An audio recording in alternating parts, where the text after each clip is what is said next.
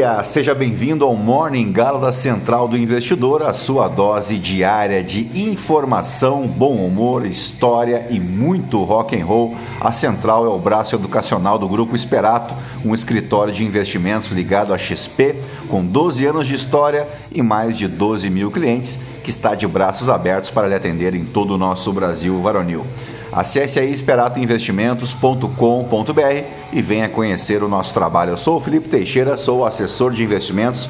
O meu código lá na, XP é o 36194. Claro que será um enorme prazer cuidar da tua carteira de investimentos. Ao som de Garotos Podres, pedido enviado pelo ouvinte Jefferson, nós vamos destacar o que de mais importante deve movimentar o mercado financeiro nesta segunda-feira, 20 de novembro. Faltam 41 dias para acabar o ano.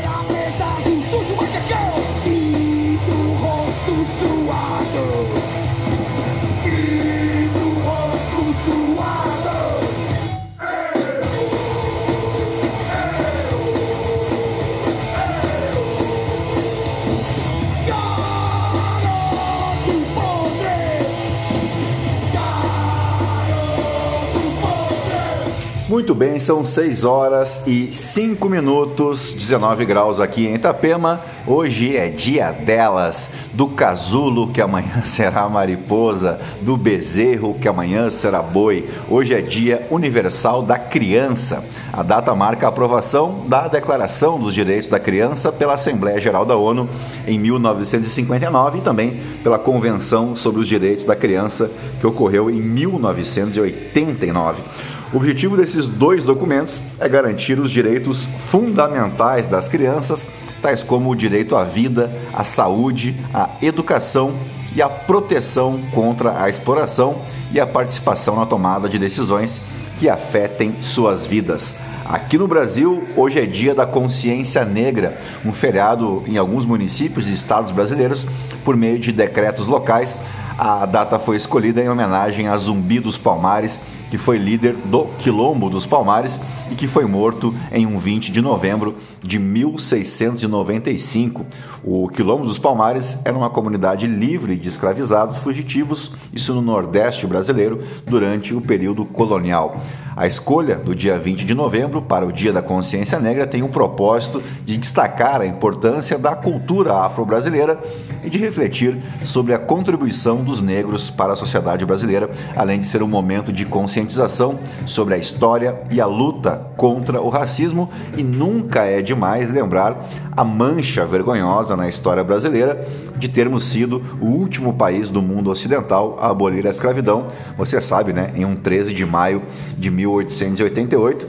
E se não sabe, deveria saber, também como deveria saber que apesar de ter abolido a escravidão em 1888, essa trajetória entre o trabalho escravo e a cidadania nunca foi trilhado aqui em Pindorama, né? De modo que se você é daqueles que acham que o racismo não é uma questão relevante, uma questão fundamental uh, aqui no Brasil, eu sugiro uma imersão aí nos livros de história só para começar, né? Aniversariam hoje dois municípios brasileiros. O primeiro deles, Auriflama, no interior de São Paulo. Quem nasce lá é um auriflamense. E em Minas Gerais, aniversaria hoje a cidade de Itapecerica. Também é dia do biomédico e dia do técnico em contabilidade. E agora sim, depois de embevecer vocês com tanto conhecimento, vamos direto ao que interessa. Mas antes, se você gosta do conteúdo aqui da Central do Investidor, nos ajude aí compartilhando o nosso conteúdo, indicando o podcast para um amigo, para uma amiga, para somar aos mais de 1.500 ouvintes diários que não se misturam com a gentalha. Você pode me seguir também no Instagram, lá no Felipe ST, F-I-L-I-P-E e participar do nosso Morning Galo, como bem fez aí o Jefferson, através da caixinha de perguntas. O que você achou deste episódio? Para quem me ouve pelo Spotify, já aproveita também para clicar ali no coraçãozinho, deixar as tuas cinco estrelas. Aproveita a caixinha de perguntas para deixar a tua crítica, a tua sugestão. Pode ser bem sincero, tá bom? E dito isso, né? É isso aí, gentalha, gentalha, gentalha, ao som de The Wallflowers, cujo vocalista é filho de Bob Dylan. Vamos operar.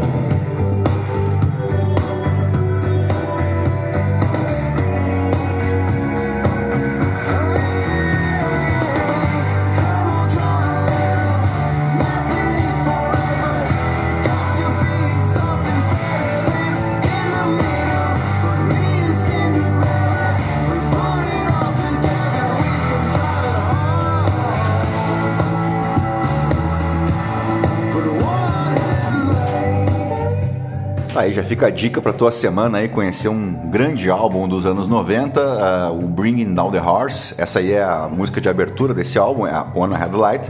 E, uh, dito isso, vamos em frente, né? As principais bolsas asiáticas abriram a semana em alta, com exceção ao índice Nikkei lá no Japão, com os futuros em Wall Street operando levemente no terreno negativo, mas muito próximos da estabilidade, após uma recuperação global nos mercados de ações que já dura três semanas baseada na especulação de que o Federal Reserve está a aproximar-se do fim do seu ciclo de alta nos juros.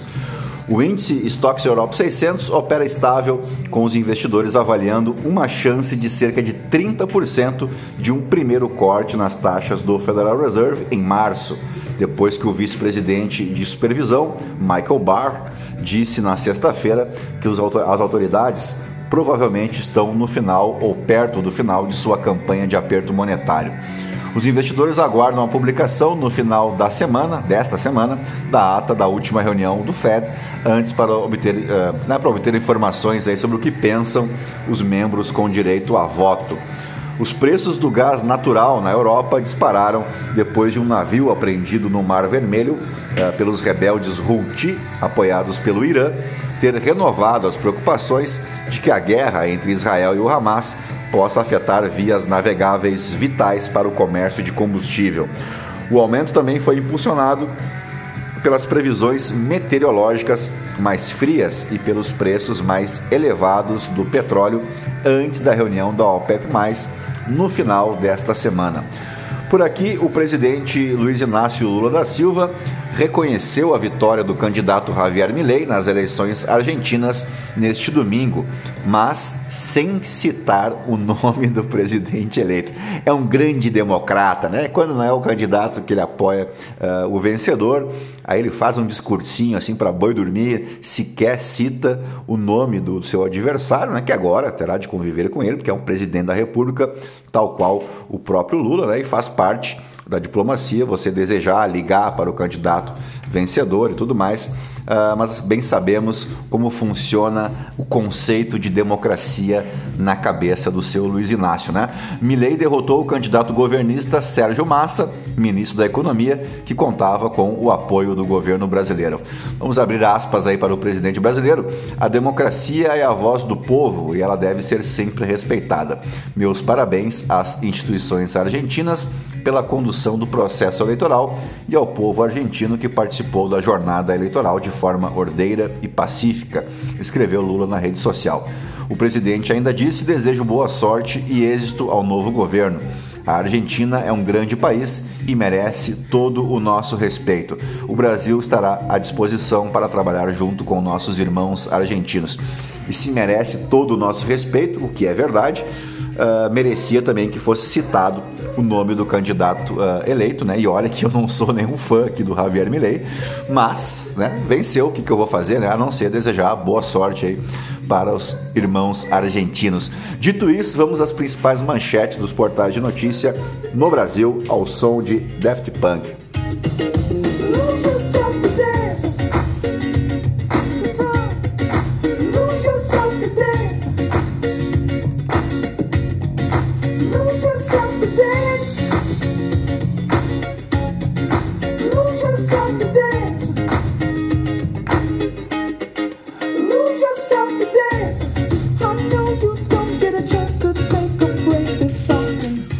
Muito bem, começamos pelo Estadão. Hoje começa a reconstrução da Argentina, diz Milei, presidente eleito, em discurso da vitória.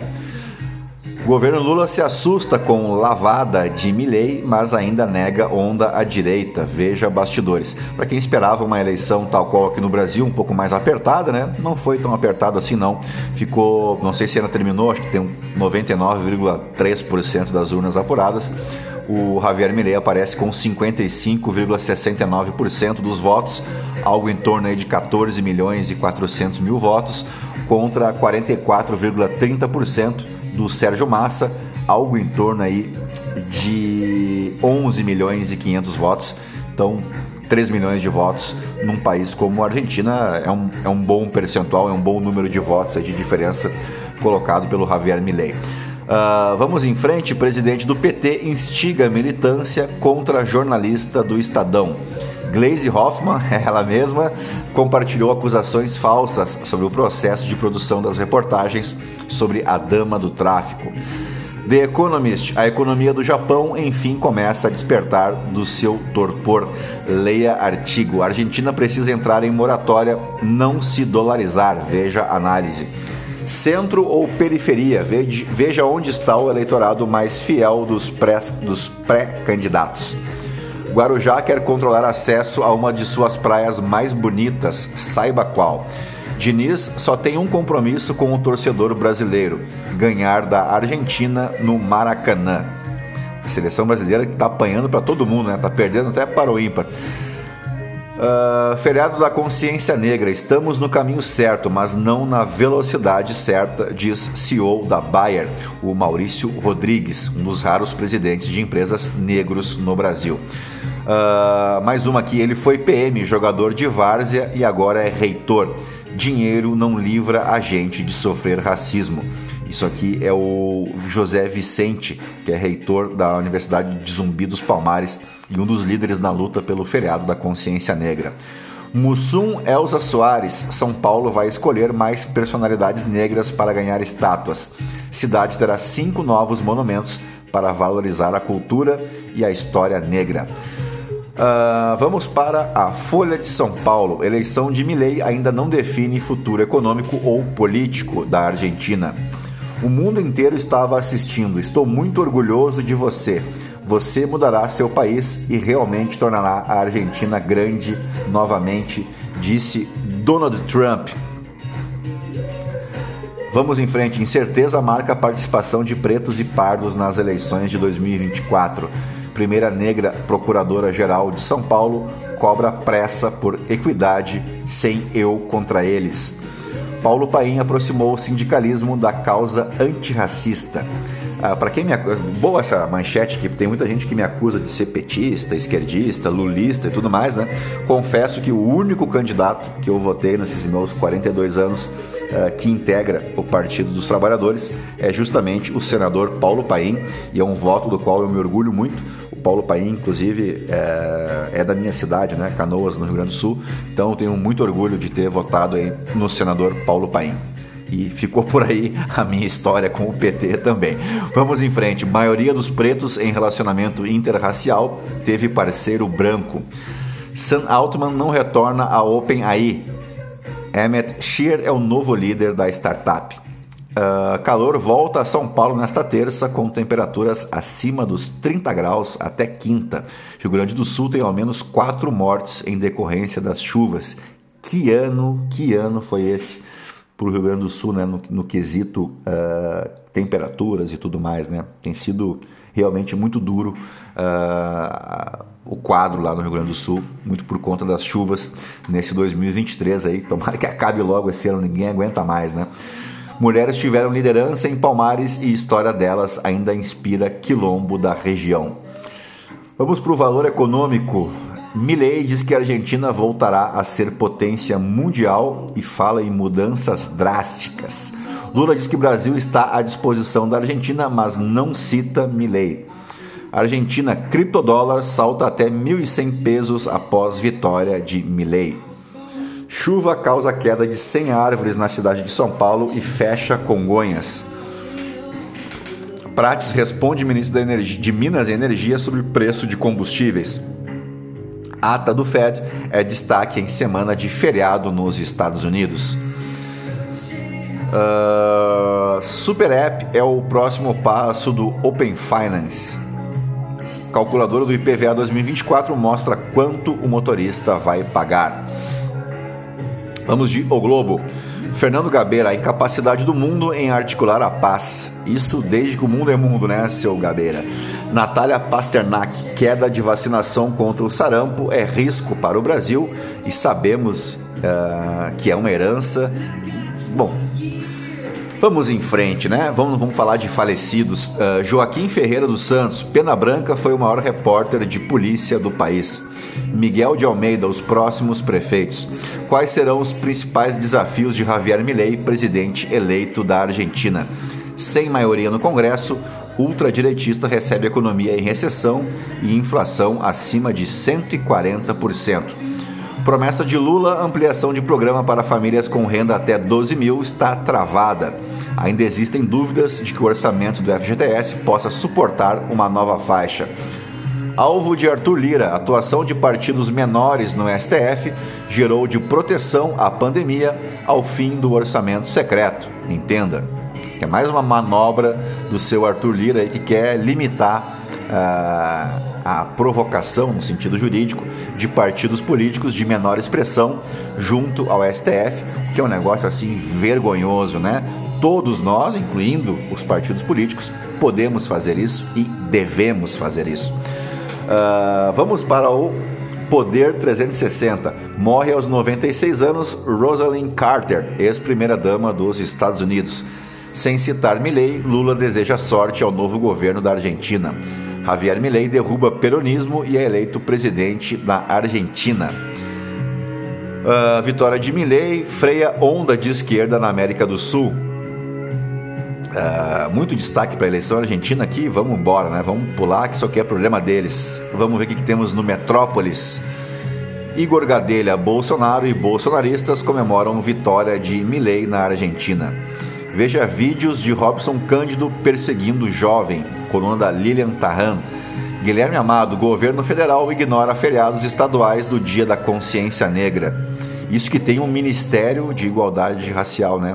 uh, que eu, você, nós estamos pagando aí desde o início do ano. Uh, após calorão, semana deve começar com temperaturas amenas em São Paulo. Lula não descarta telefonar para Milei nos próximos dias.